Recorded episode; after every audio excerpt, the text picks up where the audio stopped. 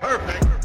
Olá pessoal, aqui quem tá falando é o Ian. É, eu sei que a gente tá meio sumido aqui no podcast. É, a gente vai voltar esse ano com certeza. É, a gente ficou tempo sumido porque acontecendo muitas coisas no Heartbeat, é, Game Jam, publicando jogo na Steam, reunião com cliente, é muita coisa acontecendo, mas a gente tá voltando. E hoje, pro nosso primeiro podcast, primeiro episódio do ano, a gente vai ter um podcast um pouco diferente, onde só vai ser eu falando durante alguns minutos sobre a minha experiência com o Xbox Series S que eu tive no final de semana lá na casa do meu pai. Foi essa minha experiência com os games da nova geração, para falar o que eu achei e as principais diferenças entre a, essa geração nova e a antiga. Vou, vou falar tudo aqui para vocês uma análise bem rápida, não vai ser um vídeo, não vai ser um, um, episódio muito longo. Inclusive a ideia desse programa aqui, por enquanto ainda sem nome, mas provavelmente já vai estar no título quando você estiver vendo esse, esse episódio, é falar sobre coisas mais rápidas, alguma notícia expressa, algum, alguma análise de algum jogo que a gente gostou, jogou, enfim. Esse, é, esse é o espaço que a gente vai ter para poder falar sobre o assunto bem rápido. Então é isso, vamos lá começar. É, então, eu já vou começar falando. Acho que o que eu mais gostei da, dessa nova geração de consoles, né? Tanto a linha Série S e Série X do Xbox e o PlayStation 5, que a grande novidade dessa geração é o SSD, sabe? Eu acho que tá ali, ele, ele funciona muito bem. No Xbox da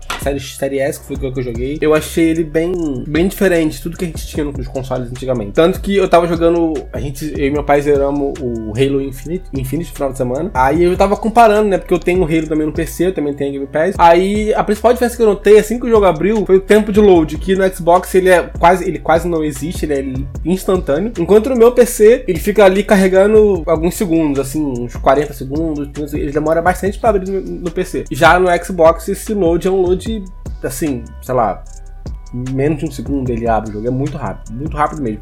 Então você já vê de cara essa principal diferença, né? Do SSD que de fato faz muita diferença para carregar o jogo. A outra grande diferença que eu percebi é o fato de, de todos os jogos. Acho que essa também é uma, uma das grandes uma das grandes evoluções da, da geração antiga para essa nova. É o fato de você poder escolher como você quer jogar os jogos. Todo, em todos os jogos que a gente testou, a gente testou o Forza, testamos o Halo Infinite Testamos The Medium também, que são jogos exclusivos do Xbox. É, e todos eles trazem a configuração. Quando você entra na parte visual né, do, lá do vídeo né, do jogo, você consegue escolher o modo qualidade ou o modo desempenho. E é, é bem simples, é uma caixinha, você marca para um lado ou para o outro. O modo qualidade, você joga um jogo em 4K nativo, só que você joga ele em 30 quadros. E o modo desempenho, você joga, se não me engano, em. Acho que é um pouco acima do 1080p.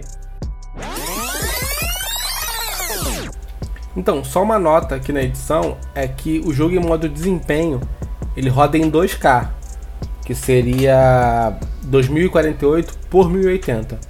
Essa é a resolução que o jogo fica no modo desempenho. E o jogo roda 60. E assim, isso é muito bom porque, por exemplo, eu em vários momentos, quando eu via que era um, um, jogando, jogando o, o Halo, né, que é um jogo de mundo aberto, bem bonito inclusive, quando eu via que chegava uma parte muito épica, muito. uma cutscene legal, eu ia lá, pausava, botava o jogo em modo qualidade e via tudo em 4K, perfeito, lindo, bonito. E quando era na parte mais de combate, simplesmente ia lá, bot... na verdade o jogo rodou a, ma a, maioria, a maior parte das vezes no modo desempenho. Porque como é um jogo de tiro, você precisa ter mais agilidade, né? Então mais, mais reflexo. Então a gente, eu e meu pai optamos por jogar ele em 60 quadros, que foi uma experiência incrível. Inclusive, meu pai, ele, ele nunca jogou jogo de PC, ele é muito mais focado em, em console, né? Então ele não estava acostumado a jogar 60 quadros por segundo, então ele estava achando muito rápido. Ele até chegou a diminuir um pouco a sensibilidade do, do, do analógico. Ele, cara, tá muito rápido, não consigo jogar assim. Mas é de fato, ele nunca tinha experimentado um jogo a 60 quadros, já sempre jogado a 30 no, no console. Então esse baque para ele demorou um pouco para ele se acostumar, pegar o jeito. E eu acho que isso é legal, sabe? Você ter essa opção de você poder ou jogar 30 ou jogar 60. E que eu acho que a grande maioria vai optar por jogar 60, depois que você experimenta, você não quer mais voltar pro 30. Você vê que como as coisas são mais travadas, mais. mais, sei lá, tem um ritmo esquisito depois que você começa a jogar 60 quadros. Então essa é uma coisa que eu achei bem legal de, de ter essa opção. Ó, você pode jogar aqui um jogo a, 4K, sabe, HDR ativo, tudo bonitinho. Vou jogar 30, dá pra jogar. Você sempre jogou assim, então joga assim. Ou você pode botar o modo desempenho, onde o jogo perde um pouco mais de qualidade, mas assim, eu não senti muita diferença da qualidade, não, de verdade, eu não senti. Tanto que quando a gente abriu o jogo a primeira vez, já tava no modo de desempenho, já tava ativo. A gente jogou boa parte. Eu falei, cara, o jogo tá muito bonito, mas eu acho que como fica mais bonito. Aí eu fiquei futucando nas configurações e vi, e vi que tava no modo desempenho. Aí quando eu no modo qualidade, eu vi que o jogo deu. Ele, o jogo carregou de novo, é quando abriu, tava de fato em 4K, o jogo tava travado a 30. Aí meu pai percebeu, meu pai percebeu, agora tá bem mais lento. Falei assim, então, agora tá rodando em 30 quadros. Isso é muito legal, sabe? Ter essa opção no console pra você poder escolher. Porque o, o cara que tá jogando em, em, console, ele não. Normalmente não é um cara que joga no PC. Ou seja, não é um cara que vai ficar ali mexendo, diminuindo sombra, botando médio, botando no, no baixo, no alto gráfico. O cara não tem essa experiência. O cara joga no console e é, é, é outro jogador. Então, ele só precisa de uma opção. Ou você joga no modo de desempenho, ou joga no modo de qualidade. Assim, de fato, se, se houvesse uma melhor, sei lá, personalização desse, desse quesito, você poder diminuir a sombra, diminuir não sei como funciona no PC, ia, ia agradar muitas pessoas, mas não sei, acho que o intuito também não foi esse. Foi para deixar tudo mais claro. Aí você tem dois modos de jogo, o modo desempenho e o modo qualidade. E que funcionam muito bem, assim. No, no Forza, Forza não, no, no Halo Infinite, essa opção é instantânea. No Forza você precisa é, abrir o jogo de novo, ele carrega de novo. E no The Medium também, ele carrega de novo. Agora no Forza não, você só muda, ele instantaneamente reconhece que está no modo qualidade e muda automático, não precisa reiniciar o jogo nem nada. Eu também achei meio esquisito isso, porque no Forza não precisa reiniciar o, o jogo e os outros dois precisam. Assim, nesse review agora mais rápido, eu acho que só vou ter coisas boas para falar, porque ainda tá tudo muito freak na minha cabeça, né? Que a, gente, a experiência que eu tive. E eu gostei de tudo, só que eu tenho que dizer uma coisa que é basicamente obrigatório para você ter quando você tem um Xbox Series S, que é o pequenininho, ele não tem leitor de DVD, ele só funciona mídia digital, ou seja, você precisa ter a Game Pass, assim, eu acho que para você ter um Xbox desse, desse, desse tipo, você precisa ter o Game Pass. Assim. Eu acho que é obrigatório você assinar o Game Pass. Porque você vai poder jogar uma, uma infinidade de jogos, mais de 200 títulos estão lá para você poder jogar. E é só você instalar e baixar. E muitos desses títulos, inclusive, eles já estão otimizados para nova geração. O que, que seria isso, otimizado para nova geração? Ele já, ele já tem suporte a 4K com HDR, suporte a esse modo de resolução de seja desempenho ou qualidade. Então, isso torna o, o, o game muito mais prazeroso do que você ir lá, comprar um jogo, comprar outro jogo, esperar uma promoção, sabe? Então, eu acho que para você ter um, um, um, console que é 100% focado em mídia digital, que é no caso o, a função do Xbox Series S, você precisa ter o Game Pass. Assim, eu acho que se você não tiver você vai perder muito do que o console tem a oferecer para você. De você ir lá, escolher um jogo na biblioteca, baixar o jogo, e desfrutar de tudo isso que eu tô falando aqui, sabe? Ah, uma outra coisa muito legal dessa geração, aliás, mais especificamente do Xbox, porque isso é uma feature do Xbox, que é o modo Quick Resume. Cara, isso é uma parada assim que. É assim, eu, eu já tinha visto na internet, só que quando eu experimentei, eu vi que é realmente uma parada assim, surreal. Assim, surreal que é, vamos explicar basicamente o que é o Quick Resume. O Quick Resume é assim, você está jogando um jogo, qualquer jogo, qualquer jogo não, os jogos que, que são é, otimizados para nova geração, né? Aí, por exemplo, meu pai estava jogando Forza. Estava jogando Forza ali para enjoo do Forza. Quer jogar outro jogo, quer jogar, sei lá, o, o Halo agora. Aí ele vai lá, aperta o botão do meio do, do da, do, do Xbox, do controlezinho. Você aperta ele você seleciona o, o Halo. Quando você seleciona o Halo, ele não vai fechar o Forza e vai abrir o Halo. Ele vai abrir o Halo enquanto o Forza está em, em, segundo plano. Aí você estava jogando, você mudou pro, pro Halo, estava jogando o Halo. Cansou do Halo, você aperta o botão de novo e abre, sei lá, o, o Ori. O, você abre o Ori e joga o Ori também. Aí tá lá, e, tipo assim, tudo isso instantâneo, não tem tempo de carregamento, não tem nada. O jogo literalmente ele abre instantâneo. E você pode fazer isso com até 5 jogos. Você pode ter 5 jogos meio que, meio que no cache do, da memória do Xbox. E você pode ficar alternando entre eles assim, é, instantaneamente. Isso é uma parada.